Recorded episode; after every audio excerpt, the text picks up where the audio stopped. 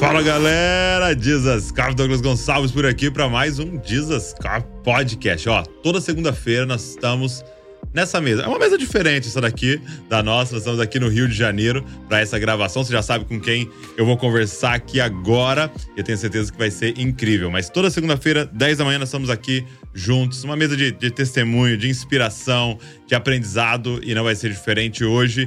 Eu estou muito feliz de estar aqui com a gente. Tem aqui Arthur Marques. E aí, Edu? Tudo bom, meu aí, especialista galera? em futebol aqui para me acompanhar.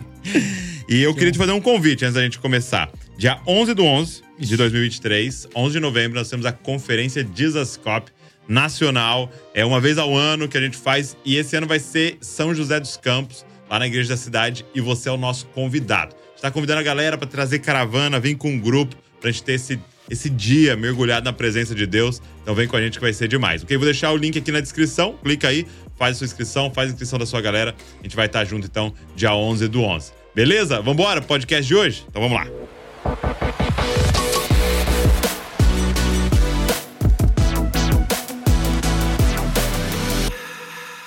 Meu amigo, Neno. Obrigado, viu? E aí, Arthur. tudo bem? Prazer, cara. Prazer imenso estar com vocês aqui. É, sempre acompanhei muito o ministério de vocês e fiquei muito feliz com o convite. Poxa, cara, nós ficamos honrados, né? Muito, muito honrado. A gente se- sempre fica muito feliz, né? Quando tem a possibilidade de fazer assim com pessoas que a gente admira, já eh, do esporte, enfim, de qualquer área assim. E hoje, É, mais uma nós vez, Estamos, a gente tá nós estamos nesse novo momento até do podcast de começar a pegar cristãos que estão em várias áreas, né? A gente tem a oportunidade de gravar, tipo, com os caras do Masterchef e tal, É. vendo como é que é seguir a Cristo em meio a ambientes diferentes. Mas, mas antes da gente começar, é, a gente tem um presente aqui do, do podcast. Agora a galera tá mandando um presentinho para cada convidado aí. Eu trouxe também um presente. Olha aí, é uma carinho. troca justa, né? Meu amigo, eu queria começar fazendo uma pergunta clássica que eu faço pra todos, que é como é que foi o seu encontro com Jesus, né? Pelo, pelo que eu li, você vem de uma família já é, cristã. Como é, como é que é a sua história com Jesus? É, eu nasci no lar cristão. é, desde pequeno, meus pais sempre, sempre me instruíram muito bem em relação à- minha fé. Eu considero que teve um momento que a chave virou pra mim, sabe? Sim. Eu Que, que igreja que seus pais são ou eram? Onde eu, você cresceu? Eu cresci na igreja episcopal carismática Olha só. de Recife, Lá em Dom Paulo Recife? Garcia. Isso. Legal. E meus pais, cara, me criaram assim de uma maneira que eu entendia muito bem quem, quem eu era em Deus, sabe? É, o quanto ele, ele era importante na minha vida, enfim. Mas teve um momento em 2016, eu saí de casa muito cedo, né? Com 14 anos. E fui para São Paulo, Mojimirim. E de Mojimirim fui para Criciúma. E, E saí- sozinho? Sozinho, sozinho. Saí da casa dos meus pais e, e fui sozinho. Isso fez com que eu tivesse que tomar algumas decisões por, por mim mesmo. E em 2016, cara, é, uma chave virou, sabe? O Espírito falou comigo de uma maneira diferente. É, eu comecei a, a ser incomodado com a maneira de, de vida que eu tava, que eu tava levando. E, e senti uma necessidade, uma fome pelas escrituras, uma necessidade de buscar mais de Deus. É, comecei a relembrar muitas das coisas que meus pais tinham me ensinado, que estavam frias na minha mente, no meu Hum. coração, sabe? Então eu considero assim, 2016, lá no Criciúma. Não teve nenhuma experiência, Uhum, nenhum uhum. momento específico, mas eu comecei a ser despertado, assim, de uma maneira diferente pelo E Espírito. você tava com quantos anos? Eu tava com 17 para 18. 17 para 18. E, e tinha algo assim acontecendo na época que que te empurrou assim para isso? Não, não, eu não tava vivendo um momento ruim, eu tava vivendo bem, assim, no clube. Uhum. É, eu estava sendo reconhecido pelo meu trabalho, eu tinha um certo prestígio assim na categoria, era capitão no, no sub-17 do Criciúma. Mas, mas eu comecei a me incomodar pela maneira de vida mesmo, assim, Uhum. sabe? Por algumas atitudes que eu estava tendo, é, por algum momento é, agir com a soberba em É? relação aos meus companheiros, sabe? Em, em meio que desrespeitar, assim, o treinador. Enfim, algumas atitudes que eu estava tomando que eu sabia que estava errado e que, que naquele momento serviram pro, pro Espírito Santo é, me chamar e, e me lembrar de, de tudo que meus pais tinham ensinado, tudo que eu tinha aprendido até aquele momento. Então foi, foi mais ou menos assim. Muito bom. É, e eu acho muito legal esse tipo de testemunho, porque eu acho que ressoa no coração de muitas pessoas. Porque assim, é, é muito lindo você ouvir alguém que, sei lá, tava num lugar, aí ouviu a voz de Deus e Deus Fez apareceu. coisa, é, né? exato. E, e essas experiências marcantes, isso é muito legal também. Mas, de fato, é o que a Bíblia sempre vai nos falar é que é uma experiência de fé, né? A gente gosta muito da experiência de sentir, dos sentidos, né? E tal, mas a Bíblia vai enfatizar o tempo inteiro que é uma experiência de fé, né? E uma outra coisa que eu acho lindo é, é as sementes lançadas pelos nossos pais, elas estão lá, né? Elas estão lá. Você foi, tava longe, quilômetros de distância, né? E de repente até parecendo um desviado em alguns momentos, né? E, mas elas estão lá dentro, né, cara? E, e é isso que você falou, eu sabia que tava errado, né? Sim. Eu fazia as paradas e eu sabia que eu tava errado. Isso demais, muito bom. E aí nessa época, é, você lá, sozinho, esse uma. Como é que é, assim, pros pais liberar um menino de 14 anos, cara, pra, pra ir? Eles devem ter mais prioridade pra falar do que eu, né? Sim, sim. É, eu tenho uma filha, tenho uma filha agora de seis meses. É, então, você olhando agora, É, você eu- faria? Eu olhando agora, eu vejo o quanto eles foram corajosos e confiaram em Deus, assim, sabe? Mas Deus, ele, na bondade e na providência dele, ele fez com que, claro, eu sentia muita falta no dia dos pais, no aniversário deles, de não estar com eles. Mas Deus providenciou uma família pra mim Mojimirim. Eu, eu não morei Uhum. Primeiro na concentração. Pra Mogi primeiro. Isso. Eu fui pra Mojimirim com 14 anos e eu não morei na concentração.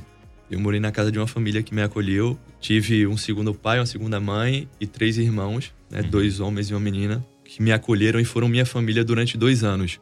E quando eu fui pra Criciúma, e aí já com 17, eu me vejo muito mais preparado pra morar sozinho numa concentração do que com 14. Uhum. Então, o, o fato de eu ter tido uma, uma segunda família lá em Mojimirim deu um conforto pra eles, sabe? Entendi. E, e Deus providenciou, foi, foram, são pessoas que, que, que eu carrego comigo e tenho uma gratidão enorme, assim, porque eles diminuíram muito, assim, a ausência que eu tinha do, dos meus pais e das minhas irmãs, sabe? Sim. A criançada, quando você conversa, né? Você conversar com o Davi, você conversar com várias crianças, ainda mais depois da Copa, eu percebi que isso aumenta mais ainda, né? Vai falar do sonho de ser um jogador de futebol, né? E, e, cara, como eu queria ser um jogador, o que, que você vai ser? Você é um jogador e tal. Mas eu percebo que é uma das.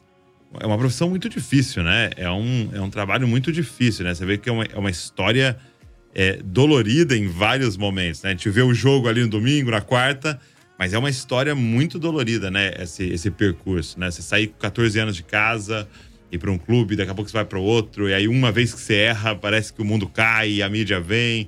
Como é que é para você lidar com tudo isso, já agora bem mais experiente? Não, é muito difícil. É, basta a gente olhar pro, pro número de, jo- de jovens que sonham e ficam pelo caminho, né? Uhum. É, a gente, cara, quando, quando sai de casa cedo, é, o, o jovem que quer ser um jogador, ele sai sem certeza alguma, né? E, e sem garantia alguma. E, e são muitas coisas que influenciam para um jogador virar, se tornar profissional ou não, para um jovem se tornar profissional ou não. É, quem não acredita em Deus diz que é sorte, né? É. Porque muitas coisas têm que acontecer. Não é só a habilidade do cara. Não é só habilidade, não é só habilidade e o foco, sabe? Você tem que estar numa geração certa, no clube certo, no momento certo. Tem alguém Enfim, olhando. Alguém olhando, tem pessoas que, que te deem apoio. Por exemplo, eu quando tinha 17 anos eu queria desistir do meu sonho de ser jogador de futebol. Eu tava no primeiro ano lá em Mojimirim, primeiro ano sub-17 em Mojimirim. E eu não tava sendo nem relacionado para os jogos. Uau. E, e eu voltei para casa de férias e tive um tempo com meus pais, com minha família, e eu falei: olha, pai, eu sinto muita falta de vocês. Falei para meus pais, né? E não tô vendo o meu esforço ser recompensado, eu quero voltar. Eu quero desistir. E, e meus pais é que seguraram a barra naquele momento.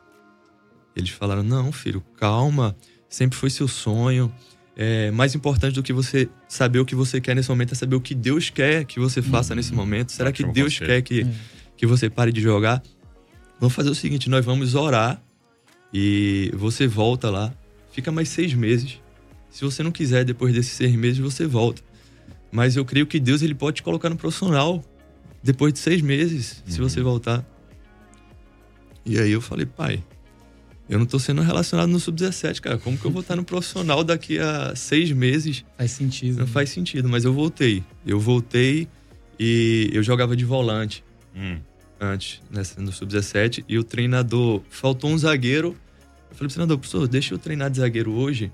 Eu treinei, ele gostou e comecei a ir pro banco, porque eu já não era só um volante, eu era um volante e um zagueiro, eu era dois em um. Olha aí, olha aí. E, e o zagueiro foi expulso, eu entrei, depois o volante foi expulso, eu fui ficando no time. Seis meses depois eu, eu tava bem, Rivaldo, que era o presidente do Mojimirim, é, acabou com a categoria de base e falou: olha, da categoria de base nós vamos escolher alguns jogadores para ir profissional. E eu tava entre os escolhidos, seis meses depois daquilo Meu que, Deus. que meu pai tinha falado. Então, tem que ter a mão de Deus também. Uhum. Então, são muitas coisas que envolvem, cara. É, é muito difícil você dizer o que é que um jovem precisa, o que é que ele tem que fazer. É só Deus para explicar. Muito bom. É, você estava falando, né, que você saiu da, da- dos seus pais e foi pra Mogi. Aí, quantos anos você falou que você tinha ali? Tinha 14 anos. 14 anos. Como você foi parar em Mogi? O que, que aconteceu nesse, nesse processo? Eu jogava no esporte, no sub-15 do esporte, lá em Recife. Eu sou de lá. Eu tive o primeiro ano do sub-15 lá e fui para as férias e tinha que me reapresentar no, no ano seguinte. E nessas férias, eu, mora, eu morava lá no lugar com meus pais que alguns familiares do Rivaldo, pentacampeão, Ah, moravam também. entendi. E eu tive algum contato com eles, o irmão dele me viu jogar, falou com ele, e aí eu fui. E essa, essa mulher que eu fiquei morando na casa dela era a irmã do Rivaldo, que Ah, foi minha segunda que família. legal. Olha só. Então eu fui a um convite deles, assim, e passei dois anos lá. Foram dois Então anos. é isso que você tá falando de a mão de Deus, né? né? Situações ali acontecendo. Exato. E, e como é que fica para um menino de 14 anos os estudos é, nesse processo? Aí, aí você vai e você ia pra escola normalmente em São Paulo? Como é que era? Eu ia. O meu pai é juiz do trabalho lá em Recife.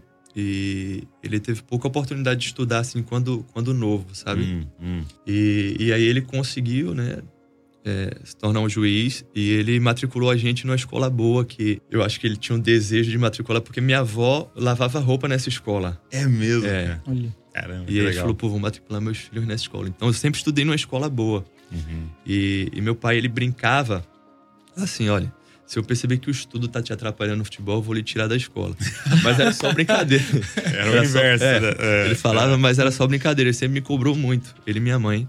De escola, você disse? De escola. Uhum. E, e quando eu fui pra Mogi, eu continuei. Ele- eles procuraram uma escola boa e me matricularam. É, era bem puxada, assim, a escola. Mas eu ia pra escola é, de manhã, é, ia andando pro clube, que era perto. Uhum. Almoçava no clube e já ficava no clube à tarde pra treinar e ia pra casa à noite. Então eu ficava só à noite, praticamente, em casa. Sim, Mas eles não deixaram eu, eu largar sim.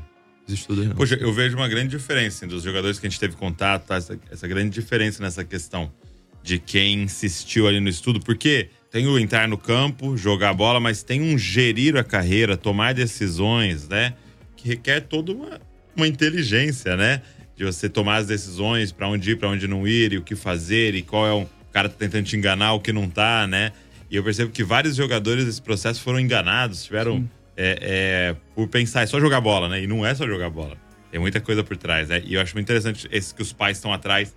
E fora também, é, é uma coisa que mexe muito com o emocional, né? E se você não tiver uma base familiar sólida, né? Por trás, uma. uma, uma- uma- como é que se chama? Uma, uma rede de apoio por trás ali. Eu acredito que seja muito, muito difícil aguentar a pressão, ainda mais no futebol brasileiro, né? É. Como é que é hoje, assim, pulando um pouco lá pra frente, mas é, a gente chegou aqui, já tem uns torcedores aqui, né, do, do Fluminense aqui. Como é que é essa pressão da torcida é, em cima do jogador profissional no Brasil? Cara, é, é, é uma loucura, assim. É mesmo? É uma loucura. É, tem uma frase de um treinador que foi meu que ele falava o seguinte: o futebol brasileiro é uma máquina de triturar gente. É mesmo. É. Que sentido? Nós somos facilmente rotulados a todo momento e nós somos tratados como coisa assim mesmo, sabe? E dificilmente é, você encontra um clube que leve em consideração a pessoa. Ele leva em Mas consideração o próprio clube? o próprio clube. Hum, ele leva em consideração o resultado da pessoa. né? Então, enquanto eu tô jogando bem, eu sou importante, mas se daqui a seis meses eu não tô jogando bem, eu já não sou mais importante pro clube. Sabe? Eu já não dou um retorno É. pro clube. É, É, eu já é um sou- produto. é um produto. Nós somos tratados como produto. Pro clube, Até- pra torcida, pra imprensa. Desculpa te cortar, porque a Não. sensação que passa às vezes pra gente é que talvez isso só acontece por conta da torcida, né? E não Sim, dentro sim. de um clube, né? Mas é porque os, os diretores, o presidente, eles são diretamente cobrados Hum, pelo entendi. rendimento do atleta. É, Entendi, Então, vem a pressão neles. é, então, é, o jogador tá mal. Como que o presidente vai dizer, pô, aquele cara é um cara importante, é um cara íntegro e eu vou renovar mais um ano o contrato dele? Aham. Entende? Entendi. Então, uma coisa leva a outra. Mas a fé me ajuda muito, cara. A Hum. fé me ajuda muito. Há um tempo atrás eu me questionei assim, cara, ficava me perguntando, cara, e se a partir de agora eu fracassar, né, na minha carreira? E se a partir de agora as coisas não andarem mais pra frente? E Deus ele ministrou muito no meu coração e hoje eu entendo que fracasso vai ser se tudo der certo na minha carreira daqui pra frente, eu perceber que, pô, acabei a carreira e eu perdi a fé em Cristo. Eu perdi a minha família, é, a minha filha não me considera um bom pai, a minha esposa não, não me considera um bom marido. Então, é, Cristo tem, tem me mostrado o que realmente é importante, no que eu É. não posso fracassar, sabe? E o futebol é só uma pequena parte da minha vida. É, daqui a 15 anos, eu não sou mais um jogador de futebol, eu continuo sendo um pai, continuo sendo um marido e principalmente um cristão, né? Então, é, tenho sido curado dessa pressão louca por, por Cristo, por Sim. entender quem eu sou em Cristo. Qual foi o, o momento mais difícil, assim, até agora? Né, Até nesse aspecto, assim, de, é, de pressão externa, assim, qual foi um momento da carreira aí que foi mais difícil? Teve um momento individualmente muito difícil pra mim lá no Criciúma. No Criciúma. No Criciúma. É, teve uma fase lá que dos sete primeiros jogos a gente perdeu, cinco, perdeu seis e empatou um. Hum. No brasileiro. E Então tava com um ponto. tava com um ponto Uau. nos sete primeiros jogos. E, e num desses jogos, a gente tava fazendo bom jogo em casa e nós perdemos com um gol contra meu. Hum. É. E foi um jogo assim. Eu era muito novo, né? E eu comecei a ser, ser vaiado pela, pelo estádio, enfim.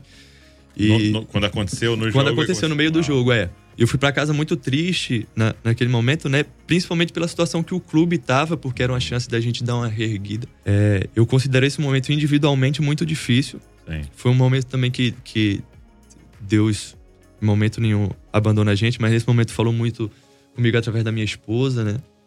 E coletivamente eu considero 2019 aqui no Fluminense, quando a gente brigou contra o rebaixamento no Campeonato Brasileiro.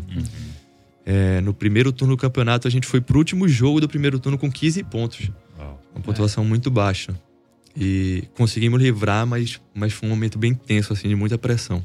É, eu lembro disso que foi tipo um milagre, né? Porque já era, a galera dava como decretado já É, essa rebaixado. essa e do milagre foi 2009. 2009? 2009, Ah. que o, com o Fred, né? Aí era 99% de chance de ser Ih, rebaixado. ah, então é essa, é essa. É. Caramba. O nosso não tava Já tão, pensou? tão feio. Não era tão. um milagrinho. Pior. E, e você falou uma coisa que é fundamental, né? Que eu percebo pra saúde mental. E aí é de qualquer um, né? De qualquer profissão, área, né? É você entender que aquilo é secundário. Né? Como você falou, é gigantesco para muitos ao seu redor, pro clube, pro diretor, pra torcida e tal, tudo é gigantesco. Mas a pessoa entender, isso aqui é secundário. É só futebol. Né? Tem coisas muito mais. Eu vi um. Eu vi um, um cara do. Até trabalha com marketing, tá? Um americano. E ele tem uma empresa milionária lá de marketing e tal. E aí ele falando de, de situações é, de ele chegar na empresa e decisões erradas e tal, e perder milhões. né? E aquilo ser uma pressão enorme, né? Muita coisa envolvida, muita gente envolvida e tal. Aí ele falou: o que, que ele faz? Ele pega, ele entra na sala dele, e aí é, é um absurdo assim, a parada. Ele fala assim: ele entra na minha sala, fecha o olho e imagina o meu filho com um tumor no cérebro. Meu Deus. Aí ele abre o olho e fala assim: não é nada. Meu Deus. Porque aí você começa a rever o que, que realmente é importante, né? Eu lembro uma passagem que Jesus envia os discípulos de dois em dois, tal, eles saem pregando, e aí eles voltam empolgadão, né? E aí uma das questões que eles voltam empolgado é, cara, nós, nós expulsamos demônio, nós temos autoridade para expulsar demônio, nós falamos seu nome e o demônio saiu. Tal. E Jesus, né, é, olha para eles e fala, não se impressionam com isso. Não se impressione para os demônios saírem se impressionem porque o nome de vocês está escrito no livro da vida. Né? Então, o que ele está falando assim, não deixa nada superar a sua salvação. Então, assim, vocês podem esse ano ganhar um título mega importante, né? Ou, sei lá, ser o melhor jogador disso, um título daquilo. Mas é como Jesus falando, lembre-se, tem um negócio É. que você já conquistou, né? Que você já ganhou. Então, no meu caso aqui, o podcast, um livro, uma pregação, não sei. Mas é, lembre-se, tem um negócio que é superior, né? E eu acho que é isso que nos mantém é, é, nos momentos bons e nos ruins, né? Exato. Porque nos momentos bons também, né? Você pode ser roubado, né? Também, também. Principalmente, eu acredito. É, você acha que é mais ainda? É. é, eu tenho dado uma afastada assim das redes sociais, Hum, porque eu acredito que acentuou muito a pressão no jogador de futebol depois que, pô, que as redes se tornaram o que, o que são. E, e o que eu percebo é isso, cara. Eu percebo que os elogios, eu, eu olhando pra trás agora, já me fizeram tão mal quanto, quanto as críticas, quanto eu quando eu levava em consideração e acreditava, sabia? Porque as pessoas não me conhecem, a verdade é essa, né? É. Ninguém me conhece. Os- o, o que diz quem eu sou não são os 90 minutos, né? Eu jogo futebol todo dia. E eu posso ter 90 minutos ruins, isso não, é, não vai mudar o, o jogador que eu sou. E 90 minutos bons também não vai fazer com que eu sou, seja melhor do que eu sou. E tudo é, é, é muito né, o extremo no futebol. Então, você joga bem, você é o melhor do mundo. Você joga mal, você é o pior do mundo. E eu já vi individualmente eu sofrer e o time também sofrer com elogios, assim. Entendi. Com, ter uma baixa de rendimento depois de uma maré muito boa É mesmo. e a gente acabar acreditando que a gente era mais do que, do que realmente nós somos e, e começar a não se dedicar tanto no treino, não, não se dedicar tanto nos jogos e, e começar a, a perder, assim, sabe? Interessante. É, isso é, isso é muito louco, porque direto acontece de, sei lá, um menino ser convocado para a seleção algumas vezes assim, e depois que ele volta, ele não tem mais o rendimento que levou ele até aquele lugar, né? Acontece direto, assim. Eu lembro de, um- de, um- de uns casos até recentes que eu tenho muitos amigos palmeirenses, né? Aí eles comentaram ali. Tem um aqui, tá inclusive. aqui, inclusive. É, e aí teve um rapaz que foi convocado do Palmeiras, e aí depois ele não voltou a ter o rendimento por um bom tempo. Esse ano ele tá jogando bem de novo. Mas assim, aí todo mundo falava, aí foi pra seleção, se achou e não sei o quê, e ele não consegue Mas é, mais. eu tava ouvindo, eu gosto, eu acompanho muito a NBA, né? E teve esse ano teve uma parada muito louca, né? O tava 3 a 0 pro Miami, Uhum. aí o Boston conseguiu fazer 3 a 3 num jogo incrível, né? E aí eles iam pra esse último jogo em casa, né? Então a chance do Boston passar era muito grande, né? Inclusive, né? É, Pena que não tristeza. passou. que torce. e aí, e aí, mas eu tava ouvindo um um podcast do cara fazendo essa análise. Ele falou assim: ó, quando, quando eles fizeram 3 a 3 pelo jeito que eles comemoraram, o, o cara é um jogador, ele falando, eu sabia que eles iam perder o próximo. É mesmo? É, ele falou, por quê? Porque é, o, o jeito correto é, é, é o treinador ou um cara que é mais experiente falar, não, não, Baixa ninguém comemora, entra pro vestiário, porque a gente não ganhou nada. Né? E aí o jeito que comemora, ele falou que é inconsciente, não tem o que fazer. Você entra com a baixa guarda no próximo jogo. Porque aquela sensação, né, de sou top, vai fazer você baixar a guarda e o outro tá mordido, né? Hum. o outro bem mordido. Ver comemorando, né? Ver o que aconteceu. Sim. Mas isso que você falou, cara, é muito interessante. Eu tava ouvindo um cara, é, ele era um programador, né? Ele é um programador, assim, de, de coisas de software e tal. E aí ele falou que ele tinha um blog que ele só usava como diário, entendeu? Ele escrevia coisas lá tal. Aí um, um dia, uma noite lá, ele escreveu falando: Eu não gosto de tal linguagem de programação lá, coisa de, de, de programação, né? Eu não gosto dessa linguagem, criticou o negócio, beleza. Por algum motivo, na madrugada, descobriram lá e o pessoal que era apaixonado por aquela linguagem, cara, saiu malhando ele. Mas aí ficou, tipo, no Twitter, não sei aonde, e os caras xingando, xingando, xingando, xingando. E ele acordou, né, cara, com o negócio dele, entendeu? Explodindo lá e de gente criticando, era a maior parte. E aí ele começou a ler o negócio e ficar mal, começou a ficar mal, ficar mal. Aí do nada ele falou que ele parou, ele falou assim: peraí. Não, não sou eu que eles estão criticando. Por quê? Porque eles não me conhecem. O que, que eles estão criticando? E, ele- e eu achei legal essa ilustração, assim. É como se fosse uma foto minha numa cartolina, assim, sabe? Aquelas fotos no papelão, assim? Uhum. É, é isso aqui que eles estão criticando. Não eu, porque não me conhecem. Só que o, o contrário é verdadeiro. Eles estão elogiando, quando elogiam, não sou eu. É essa imagem que eles têm de mim. Isso. Porque por isso que vale tanto o elogio da sua esposa. Uhum. Por isso que vale tanto o elogio ou a crítica do seu pai, da sua mãe. Porque é quem mais te conhece, né? E por isso que é tão poderosa a Bíblia pra nós, né? Porque ali é Deus falando com a gente. Aquele que mais nos conhece falando, ó, tá errado isso aí. Ou, legal isso aqui, né? Aí, aí vale, né? Sim, com aí certeza. vale aquilo ali. Mas isso é, isso é muito forte, cara. E, e essa, essa consciência, né, de, do que realmente é o sucesso é muito importante. Sim. Eu, nu- eu nunca esqueço uma, uma época assim que eu tava entrando em algumas crises, né? E eu fui conversar com a Val. E aí a Val falou um negócio que me marcou e, e eu guardo pra sempre, assim, que ela falou, cara, você já, você já parou pra pensar que você chegou no lugar mais alto que você pode? Hum, Porque o lugar mais alto que você pode não é nunca o que você vai poder fazer. Mas é aquilo que você já conquistou de ser, ser filho. sim. Então, filho de Deus. E aquilo mudou minha mente, assim, sabe? Tipo assim, cara, não, a minha, qualquer crise que eu tiver, qualquer coisa que acontecer, não importa, comparado ao que eu já alcancei em Cristo, o que ele já me deu, o que ele proporcionou. Então, isso é o sucesso, né? E aí, a partir disso, você muda a sua vida. Você é, é- Agora você só desce, né, na verdade. É, é porque é servir agora. E você agora alinha é servir, né? com os valores corretos, né? Agora, Sim. que é o que você falou, família, o que vai continuar daqui pra frente, né? Que é isso. Agora, você falou lá do, do, Criciú, do Criciúma, você como capitão, ou, no- ou era no Mo- Mogi? Não, no Criciúma na base, né? Isso, você como capitão. É, hoje você é capitão e tal. Por que que você tá sempre ali como... Você acha que é, é uma postura sua tal, que te escolhem como capitão aí? É, eu acho que é um pouco do comportamento, Uhum. né, no dia a dia, assim.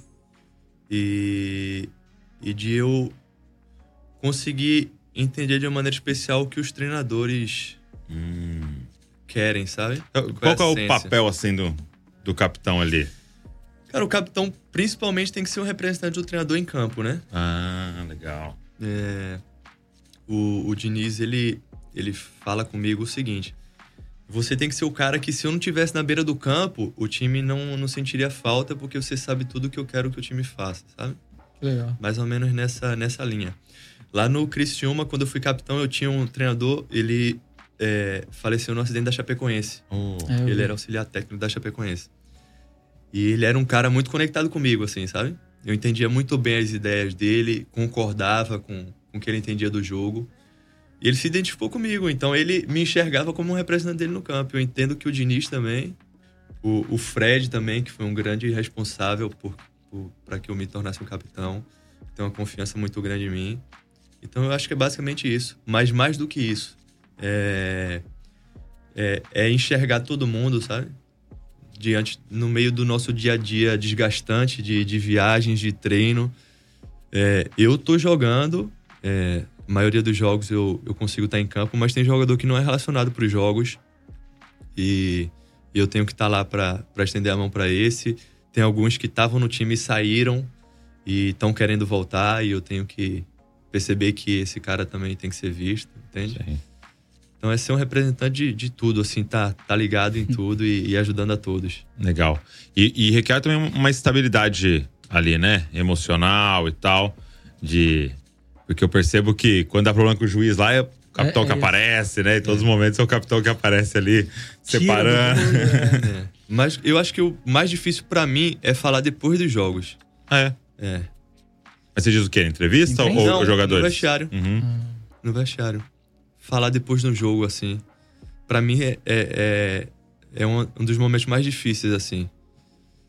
Mas por quê? Por estar com, com a cabeça quente, por ter acabado o jogo Hum. ali, naquele momento, por não ter pensado ainda e as impressões estarem muito frescas, assim, sabe?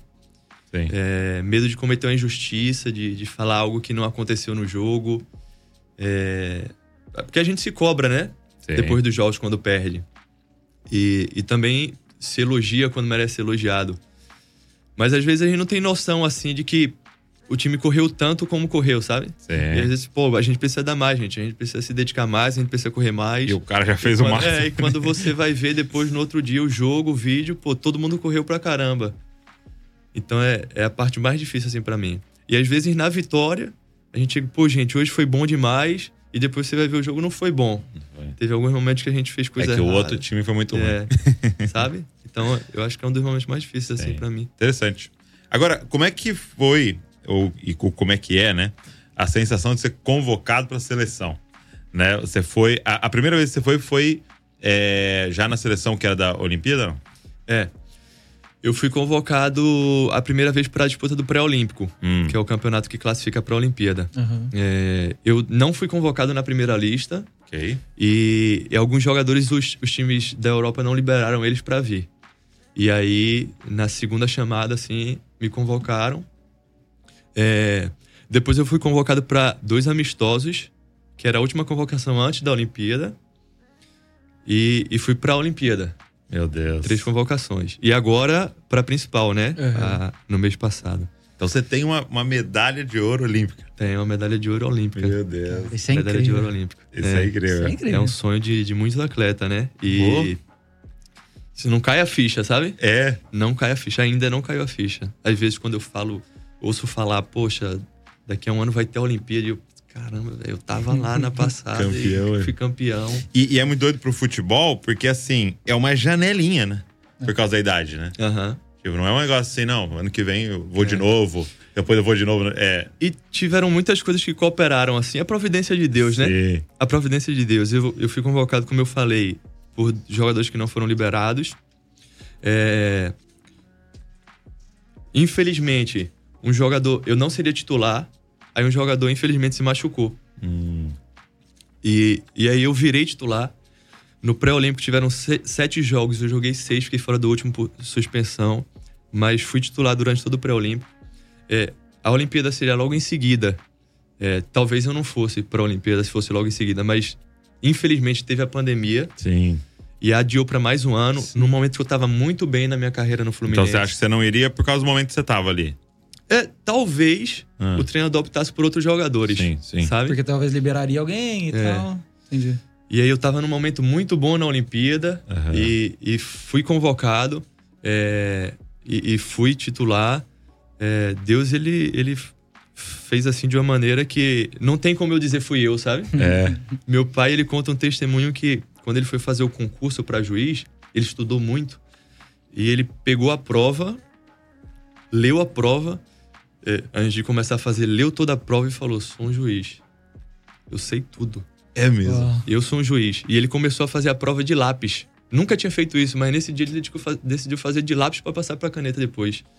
Ele fez toda a prova, toda certa, mas ele percebeu que não tinha tempo mais E passar. para passar para caneta. E aí ele disse que nesse momento ele parou, falou: Deus, eu pensei que eu era um juiz, mas eu só sou um juiz se o Senhor quiser, porque eu não consigo passar para caneta. E aí ele foi, começou, ele disse que a moça fazendo pressão, que o tempo estava acabando, ele conseguiu. É, e, e- e é um Esse juiz, né, hoje, Sim. mas por causa desse momento. E eu, acredito que esse momento aconteceu para mim algumas vezes na minha vida. De eu dizer, Deus é só se o Senhor quiser mesmo e É. só se o Senhor fizer, não sou eu. E a Olimpíada foi um desse. Todo o ciclo, assim, todas as vezes que eu fui convocado, é, tá bem no momento certo. Foi providência de Deus Sim. e pô, aquela medalha. E como é que, e como é que é esse é, é um mês? Um mês. Dá um mês antes de competição? Dá um mês de competição e a gente se apresenta um pouco antes, né? A gente É. se apresentou 10 dias antes, então foram Mas não 40 foi, dias. no- não foi em Tóquio, né? Vocês ficaram. Ficamos em São Paulo treinando. Foi em São Paulo mesmo? Tá. É. E aí, e, e como é que é esse, esse um mês? É. Todo mundo fica num- numa vila lá juntos e. Não, então, os atletas ficam numa vila, mas a, a CBF, que é responsável pelo futebol, é, não deixou a gente na vila, não. A gente ficou no hotel. Hum, Porque foram várias sedes, né, do futebol. Não, não foi só em Tóquio. entendi. Não era um E- lugar só, né? Não era um lugar só. E aí a gente ficou viajando por todo o Japão. Ficamos em Tóquio mais na parte final, mas a final foi em Yokohama. Então a gente ficava no hotel. Mas, pô, é um momento, imagina, 30 dias você com, né, com todos os jogadores ali treinando todo dia, jogando todo dia. É, é especial, assim, é um momento bem bacana. Você vive mesmo aquilo, né? 30 dias com a mesma roupa, que é a mesma roupa de concentração. É mesmo. A mesma roupa de concentração. lava, volta, lava, volta. É, é especial. E, e é 30 dias com esse grupo que é, é, tem uma idade específica e tem mais três mais experientes, não é isso? Isso. No seu, no seu grupo, quem que foram os três? Foi o Daniel Alves? Foi Daniel Alves, Santos, o goleiro, O Santos. e o Diego Carlos, zagueiro. Carlos, zagueiro. Muito então bom. você fez a dupla com ele ali. Fiz a dupla com ele. é. A defesa era o Santos, que era mais velho, Daniel Alves. eu, Nossa, que legal. eu da idade, Diego Carlos mais velho e o Arana. Entendi. Ele E colocou o ali atrás, assim. É, É, Os é experientes. craque de bola. É, o né? Arana. Que legal. Então aprendeu muito ali. muito, tá louco. Foram 30 dias bons demais, assim. Quem, quem é, quais foram as suas maiores influências assim, no, no futebol? Eu acho que Fred, Ok. Fred foi uma grande influência, assim, pra mim. Eu posso ser injusto, posso estar esquecendo de alguém. Não, não. É. Mas Fred, o Felipe Então Melo... você, sido- José, fa- fala três só, só pra não. Tá. É, é, boa. É, Fred, Felipe Melo? Felipe Melo. Felipe Melo é, um- cara, uma influência, assim, que eu tô conseguindo ter no dia a dia ainda e tô aproveitando o máximo, né? É, o Fábio tem sido uma grande influência, assim. Mas cada um influencia de um jeito, sabe? Aham. O Ganso, com, a- com o jeito dele, me influencia muito. Se- sendo mais calado, mas sendo muito frio, muito confiante no que ele faz. É porque esses três que eu falei ficaram mais próximos, assim, de mim e eu consegui enxergar mais coisas neles, neles assim. Sim. Mas, mas o Fred, eu acho que foi a maior, assim. Fred. E você é um, um zagueiro, né? Então tu tá o tempo inteiro ali tendo que parar os atacantes. Quem foi o cara mais impressionante que você jogou contra, assim, que você falou, meu Deus do céu. Putz, cara, difícil. desafio de marcar, assim. Difícil. Tem alguns. Cara, deixa eu pensar aqui. Acho que o Dudu do Palmeiras. É? É. Olha. Muito bom. Você enchendo tanto ali, aquele Ele palmeirense. pra mim direto. Dudu do Palmeiras. É, tem um cara que eu joguei junto Uhum. e que tive a oportunidade de jogar contra, que também é, que é o Roger Guedes. Eu joguei junto com ele no Criciúma e agora no Corinthians. Craque. É um cara muito, é, muito corintiano. talentoso. assim. Fala um de São Paulo aí, por favor. Muito talentoso. muito talentoso, muito técnico Legal. e muito inteligente, assim, consegue tirar as coisas da cartola. Mas eu acho que junto, assim, foi que eu joguei com os caras lá na Olimpíada, sabe? É. Os caras muito bons, assim, cara. Muito bons. Claudinho, é, o Cunha, o Anthony, o Malcolm. Sim. Os caras da frente, assim. É. Claudinho tava lá no Bragantino, né? Essa época ele tava, no, ele tava no Braga, ele né? Tava lá. é. Tava lá em Os Bragança. caras, assim, que na Olimpíada a gente recebia os vídeos antes do, Uhum. do adversário. E aí eu conversava com os outros aqui, cara, você viu o cara que a gente vai marcar hoje e tal. Mas aí sempre no fundo eu pensava, pô, mas os caras vão ter mais trabalho. O defensor, o zagueiro dos caras vão ter mais trabalho do que a gente. O nosso time era muito bom. Era. Pô, muito legal. Muito É. legal. É, você falou que hoje, aqui é, no Rio, você tá participando ali na Presbiteriana, faz parte da Presbiteriana. Como, é, como que é o nome que você disse? Das Américas. Das Américas. Legal. E, mas assim, o seu convívio mesmo, vamos dizer assim, com a igreja, né, com a comunhão, é realmente mais dentro do clube, né? É, sempre que eu posso, eu, eu vou lá na, na igreja, né? O pastor JR é uma bênção, mas a, a nossa rotina é bem difícil, assim. E, e às vezes a gente faz viagem casada, então passa uma semana fora. É, a gente teve, teve uma, agora que era Libertadores e depois Fortaleza. Que a gente foi direto. E, e aí sempre que a gente tem oportunidade, a gente se reúne. Tem muitas pessoas assim de, da fé, cristãos, é, que amam Jesus. E, e como a gente tá junto todo dia, né, cara? A gente divide as mesmas aflições, as mesmas alegrias.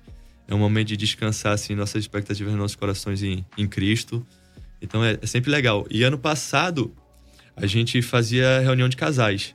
Olha que Olha. legal. O pessoal do clube também, né? É porque é um grande desafio para as esposas, né, cara? É um desafio para as esposas. Elas sofrem muito com, com as nossas ausências, né? É, a maioria das esposas teve que abrir mão da, dos sonhos para viver os nossos. Tá numa cidade geralmente que não é a cidade dela. né? Exato, largou a família para estar com a gente. Então elas são tão guerreiras quanto, sofrem tanto Muito. quanto. E são tão importantes quanto, quanto a gente no resultado que a gente tem dentro do campo. Sem dúvida. E hoje no, no, no Fluminense vocês podem fazer essas reuniões? É, é tranquilo? O, o pessoal libera, assim? Podemos, É, podemos. Que legal. É, a gente faz. E aí faz como uma célula, assim. Como É. uma célula, como uma célula. É, às vezes a gente convida alguém, sabe? Aham. Então, ah, vamos pra Bragança, vamos chamar o senhor a partir de agora. Pô, olha aí, ó. Olha que entendeu? legal. Olha. Geralmente gente foi- fica no Bourbon ali, quando vai? É, no Aham. Bourbon. A gente foi pra Fortaleza, o Pedro Plampona foi lá. Que legal, O Plampona Pedro. foi lá com a gente, levou uma, pra- uma palavra. É, é bem legal, bem legal. É. Momento de adoração, assim. Que gostoso. Uma vez eu foi um, um time lá jogar contra Bra- Bra- em Bragança, né? Aí um amigo falou: Ó, eu sou amigo do goleiro, você não vai lá, né?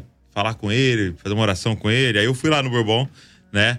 E aí fiquei com ele lá, conversamos, orei por ele. Aí o Bragantino meteu 4 x 0 aí, o- aí o cara me mandou mensagem: pô, mas fez uma oração contrária, cara. Não, a gente foi jogar contra o Fortaleza e o Pamplona é bem torcedor do É, Fortaleza. ele é né? meu- E a gente foi pra jogar contra o Fortaleza. Ele foi lá dois dias antes, porque a gente tinha ido viagem casada, e foi dois dias antes do jogo, ele foi lá. E a gente perdeu também pro Fortaleza. Aham, aham. Aí, como ele tinha postado a foto com a gente, os caras comentaram, pô, Pô, meu, você foi zicou, lá, nossa. zicou, zicou. tinha- É, ô Nino, qual que é seu sonho, assim? Você tem aí alguns anos pela frente ainda no futebol, se Deus permitir. Qual que são os seus sonhos? É, eu tenho o sonho de, de jogar na Europa. Uhum. É, eu sou muito feliz assim no Fluminense, sabe? Então, esse sonho de jogar na Europa é, é o que é um desejo. É, acho que todo jogador ali, né? É, é um desejo, não é, não é algo que eu sou obcecado, não. Eu sou Uhum. muito feliz. É, eu queria que esse sonho se realizasse fosse algo bom pra mim e pro clube também, sabe? Uhum. E, e a seleção brasileira. É, Você foi convocado agora, não foi? Fui convocado, é, eu ia me apresentar na segunda, Ah, e aí no domingo, no jogo contra o Goiás, eu tive uma lesão muscular. é mesmo. Nossa. E aí era uma lesão que ficava cinco a uma semana, cinco dias a uma semana fora, era o tempo da convocação. Uhum. E aí eu não, não fui. Tenho o desejo de realizar esse sonho aí também. Mas. Mas sou tranquilo também em relação a isso, sabe? É, Deus falou muito comigo. Recebi muitas mensagens, claro, né? Quando eu fui cortado. Eu saí do campo. me- Eu chorei duas vezes quando fui cortado. quando eu saí do campo, porque eu sabia que não era nada grave, mas eu sabia que tinha me machucado. E a outra foi quando eu fui contar pra minha esposa É, que eu tinha sido cortado. O médico me ligou, falou que eu tinha sido cortado. E recebi muitas mensagens, mas é, Deus trouxe ao meu coração uma, uma palavra que eu tinha recebido há um tempo atrás. Hum. Na pandemia, eu tinha feito um, um estudo bíblico com o pastor Mário Freitas, do Projeto Mais. Mais. Isso. E ele, ele fez um estudo com a gente que o nome do estudo era Frustrando a Frustração Oh, que ele, bom. ele falava, ele, ele usou o texto de 1 Primeira Crônicas, capítulo 28, hum. quando Davi ele reuniu a assembleia para falar que o sucessor é Salomão, né? E ele começa a assembleia falando: Eu desejei no meu coração, eu tinha um propósito de construir o templo, né, para que a Arca da Aliança tivesse aqui, mas Deus disse que não sou eu que vou construir, porque minhas mãos derramaram muito sangue. E Davi ele continua assim: No entanto, Deus escolheu a tribo de Judá para ser a líder. Da tribo de Judá, Deus escolheu a minha família. De entre todos os meus irmãos, Deus me escolheu para ser rei sobre Israel. E o pastor Mário Freitas ressaltava isso, né? Davi, nesse momento de frustração, claro, era o sonho dele, o desejo dele. Uhum. Mas ele olha para trás e fala: Cara, mas Olha o que Deus olha o fez. que Olha Deus já isso, fez. né? E Davi acaba a assembleia com uma oração de louvor. Né? Então, naquele momento, Deus trouxe muito assim a minha memória, sabe? É, as pessoas, poxa, que, que azar, que injustiça, cara. Ah, não dá, né? Deus, se dependesse de mim, eu tinha parado há 10 anos atrás lá no Mogi. Olha onde Deus já me trouxe, sabe? Olha o que ele tem feito. É, e eu espero que. Espero, tenho a ardente expectativa que pode ser que eu não seja convocado nunca mais, mas eu vou olhar pra trás e vou dizer, cara, olha o que, Olha que que, Deus fez, sabe? É, Uhum. Olha o que ele fez. E olha o que ele fez principalmente na cruz, né? sim. É. O que ele fez principalmente na cruz. A gente fez um podcast quarta agora sobre reclamar, né? E um dos pontos era esse, tipo assim, cara, você não tem como, você tem que acordar. Tem que acordar com gratidão total. Ah, mas tenho esse diagnóstico. Ah, mas eu falia. Mas você ia ser condenado eternamente. E ele veio, entendeu? Antes mesmo de você nascer, ele veio, ele pagou pelos pecados, ele te escolheu, ele te encontrou, ele te deu vida, ele te adotou. Acabou, tipo assim. É como se fosse. Ele não te deve mais nada.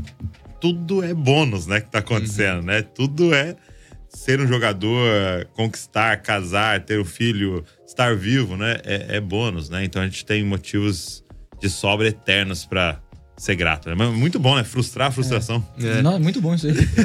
Eu sofri muito tempo, assim, é, da minha vida, porque eu não entendia quem eu era e quem Deus era, né? Hum. São coisas que, como Calvino fala, caminham juntas, né? O conhecimento de Deus e o conhecimento de si mesmo.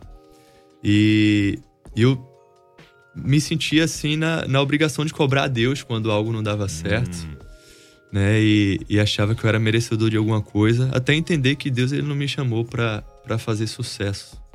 Deus ele me chamou pra honrar Ele, estando no sucesso ou não, estando bem ou não. Né? E, e eu fui liberto do meu do meu ego, como tinha que era é. Ego transformado. ego transformado. É, uma pergunta, você é um, um leitor, assim? Porque você tá citando bastante É. gente. E eu vi um tempo atrás que o Scarpa, né, que também é cristão e tal, ele gosta muito de ler. E quando a gente olha, assim, pra, pra jogador, e a gente já até falou sobre isso, não dá essa impressão que o jogador é um, cara, cara muito dos dos livros, e livros. tal. Você é esse, esse cara? Você gosta? Eu sou. Eu me apaixonei pela leitura naquele despertar que eu falei no Uhum, começo. Lá com É, quando 18 fui anos. despertado por Que um legal. desejo pelas escrituras e, consequentemente, comecei a me interessar por, por ler tudo, assim, sabe? Mas eu leio mais livros, assim, relacionados à, à teologia Que mesmo. legal. É, eu, eu gosto de, de tudo, assim, mas Muito eu sigo o Leonardo. Ô, Léo. O Léo. É, o Léo. Legal, legal. Ele posta lá, às vezes eu fico É. pilha de ler É, claro. livro. Claro. Não, mas eu gosto. É um, um dos meus hobbies favoritos, assim. Que legal, cara. Que top. Leio muito, assim. Na concentração é, é o meu desafogo, assim, quando tem viagem longa. Avião. Uhum. Eu gosto de ler muito no avião. É porque uma coisa que acho interessante que tá sendo ressaltado bastante recentemente, né? Eu acho que já, já era, mas estão falando mais ainda a importância do descanso, né? Pro atleta, né? Como é importante o descanso, o sono, o parar, né? Pra ele render. né? E eu acredito que tem vários momentos ali que você precisa, né? Parar e aí exercitar sua mente ali. E, e tem bastante tempo, né? Que dá pra usar de forma bem útil. Agora, é, uma, uma coisa que eu acho interessante é que o tempo de. Vou, vou usar isso, né? É de vida útil, vamos dizer assim, do, do atleta, da profissão, ela, ela é bem mais curta do que um médico, um juiz, né? É, O que, que você pensa, assim, que você sonha, assim, né? O, o projeto que você vai fazer depois? Você, você acha que você vai continuar envolvido, assim? Porque você tá falando de capitão, entendendo o técnico, você tem vontade, assim, de estar envolvido de outras formas? Eu, eu posso mudar. Eu tô com 26, né? É, acredito que um pouco mais de 10 anos aí mais jogando. Hoje eu não penso em continuar no futebol, sabe? Sim. É, talvez, se fosse pra fazer algo fora do país, Uhum. eu continuaria. Numa, numa função de um diretor, de, de algo assim com a estabilidade maior, assim. Mas em continuar assim no, no futebol, eu não acredito. Ser treinador, muito desgastante, cara. Ser treinador, tem que tirar o chapéu pra eles. É. Por que, que você diz? Porque eles são tão cobrados ou mais cobrados Ou do que mais, nós. A culpa é deles, né? Ele sempre paga a conta, né? Sempre paga conta. O, o desgaste dele no dia a dia é muito maior do que o nosso. Assim, de, de pensar em tudo. A gente vai pro treino, treina ali, né? Faz o nosso melhor, claro, treina. E vai pra casa. Mas o treinador não, ele, ele fica lá, ele continua vendo o vídeo, ele vê o Estudando, vídeo do, ad- do próximo adversário, o vídeo do jogo passado pra ver o que a gente errou, pra melhorar, sabe? É, tem que pensar em tudo, cara. Tem que gerir o ambiente, tem que resolver várias. E, várias e se não, e não for futebol, o que, que você acha que você estaria envolvido? Se, se tem alguma coisa que você. Se você não tivesse sido jogador, você acha que você ia ido Se- pra o quê? É interessante essa pergunta, porque é, de um tempo pra cá eu tenho me apaixonado pela teologia. Uhum. E, e tenho gostado de estudar bastante. Mas antes disso eu não. não... Eu me imaginei durante um tempo é, seguindo direito, assim, porque meu pai e eu tive algumas experiências de ver audiências dele, assim, achei muito, achou muito interessante? bacana. Mas eu nunca pensei assim o que eu seria. Eu acho que eu, que eu tentaria. é, claro, é um chamado, né? Aham. Mas o que, que arde no meu coração talvez seria. Seria pastorear. Que legal. Legal. E é uma coisa que é, é muito possível, né? Pra depois, né? Hum. De você parar tal e você se É. dedicar a isso. Para o novo, né? É, você tem. E você tem. Você acaba que com essa carreira você tem muitos contatos, muito acesso, né? Muitos lugares. Porque o grande desafio de levar o evangelho é você conquistar o respeito né, das pessoas para pararem para te ouvir, né? Né? Então, às vezes você tem a mensagem, mas não estão parando para te ouvir, e tem muita gente que param para ouvir e não tem a mensagem. então, você poder usar isso para a glória de Deus. Porque o que eu entendo é o seguinte: todo, todo o sucesso que Deus nos permite ter é Ele colocando um megafone na nossa boca, né? E permitindo a gente poder usar aquilo para passar uma mensagem, para fazer algo, né? Quais são, é, hoje, assim, no que você tem vivido, as oportunidades que você tem de, é, de pregar, de, de, de falar? Com... Eu tenho algumas. É, a gente dá entrevista com certa frequência, né? E, e eu, como capitão do time, até um pouco mais. É, eu tenho bastante seguidores nas redes sociais, Uhum. por ser um atleta. É, tem muita gente que, que- muito, muito jovem que, por ter sonho de ser jogador de futebol, olha pra gente. Uhum. É, como o senhor falou, é, tenho contato com muita gente e por o futebol ser instável, é, esse número aumenta cada vez. Eu tô com 22 atletas hoje, mas ano que vem vão sair oito e chegar a oito diferentes. E daqui a pouco um que tá aqui tá em outro time que conhece mais 20, Uau. enfim, a palavra vai se espalhando. Então, são sementes que vão São sendo... sementes que são lançadas. Eu acho que, que no grupo é até um, um maior palco, assim, entre as pessoas próximas, sabe? Uhum. A rapidez que a gente pode espalhar, porque hoje eu tô aqui, amanhã eu posso estar lá em Fortaleza e depois, um ano depois, estar lá em Porto Alegre e tá em outro país, enfim. É, Legal. a gente conhece muita gente. Um verdadeiro gente missionário. mesmo. É, a gente conhece muita gente no futebol. É...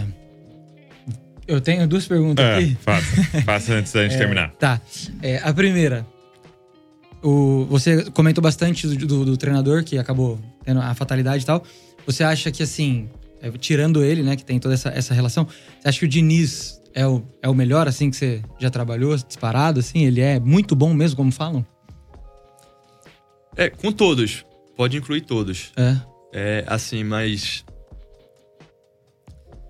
Muito.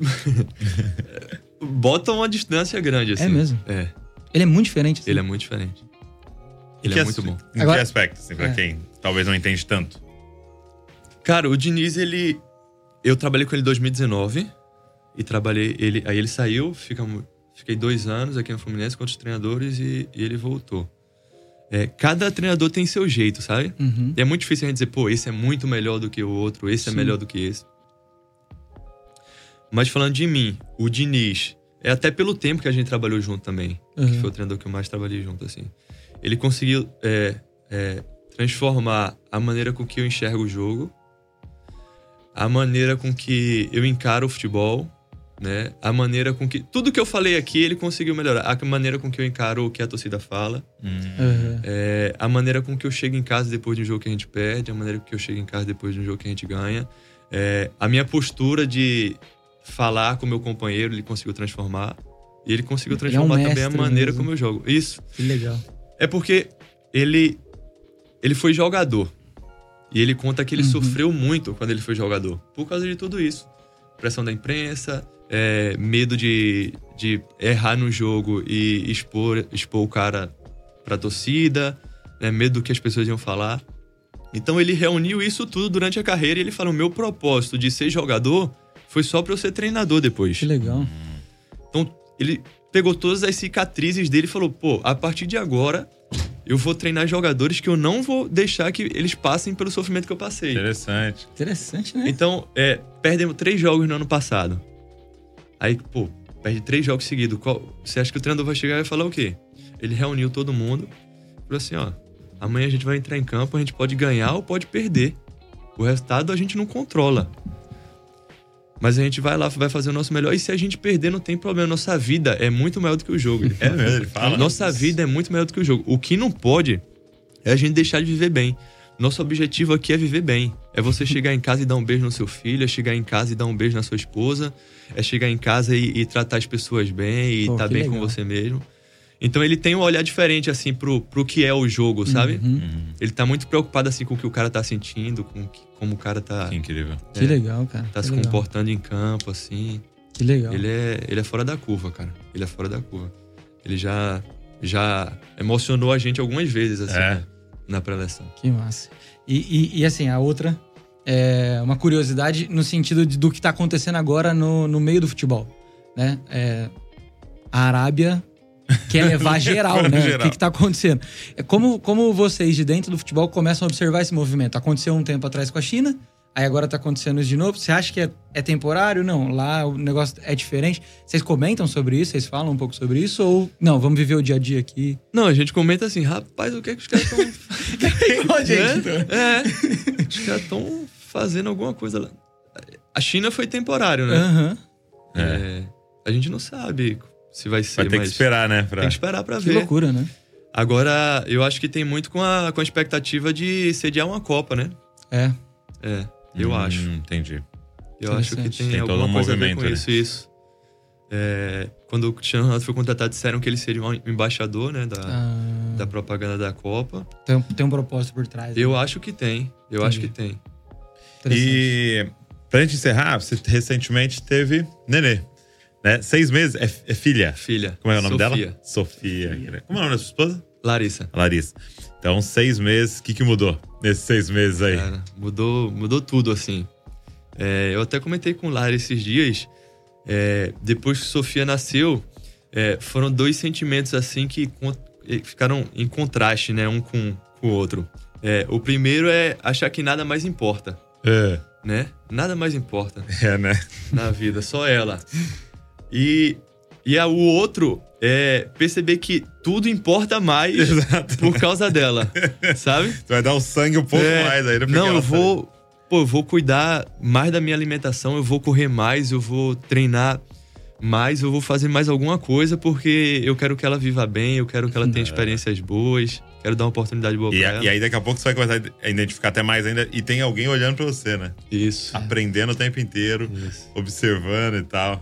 Isso. Muito boa essa definição. Nada Muito mais legal. importa e tudo importa. Mais, né? Tudo importa mais por causa dela. Mas Que é uma legal. experiência incrível, assim. A gente vê a bondade de Deus, né? Ela, Sofia, ela tem uma- coisa. Desde pequena ela faz isso quando ela me vê. Ela dá risada pra todo mundo, mas sempre que ela vai dar risada pra mim, ela, ela tá no braço da mãe, né? Sempre que ela vai dar, ela dá risada e esconde o rosto de vergonha. Ah, é? Bonitinho. Nesse ato a gente vê a bondade de Deus, sabe? Cara, como, bom. como Deus é bom nessas coisas simples É. assim. Meu amigo, obrigado. Obrigado. Que honra, cara. Tá louco, tá honra. Prazer demais. que Prazer, honra. tá? E ó, Muito que obrigado. Deus continue te abençoando, te dando sabedoria, revelação, graça pra você ser uma verdadeira, um verdadeiro missionário em meio a essa nação chamada atletas e o futebol e que você possa ser luz e sal. E on- onde ele te colocar, onde ele te. E Amém. que você tenha ouvidos pra ouvir a voz de Deus aí te direcionando. Amém, amém. Obrigado. Muito obrigado pelo convite. Prazer imenso, imenso mesmo. Glória a Deus. Você que ficou aqui com a gente, nos assistindo, nos ouvindo, obrigado. Uma honra ter, ter você aqui. E eu queria te fazer um pedido, né? Pega esse link, sai mandando pra todo mundo. Ainda mais torcedor, meu irmão. Torcedor fluminense. Sai, sai mandando pra todo mundo aí, pra que mais pessoas possam ser alcançadas por essa, por essa conversa, pelo evangelho que foi exposto aqui em vários momentos. É, eu tenho certeza que vai abençoar muita gente aí. Se inscreve no canal, claro, pra você estar sempre recebendo tudo que a gente tá produzindo aqui. Ah, espero vocês na conferência, hein? Dia 11 do 11, São José dos Campos, Igreja da Cidade, tamo juntos. Deus abençoe você e não se esqueça, você é uma cópia de Jesus. Valeu!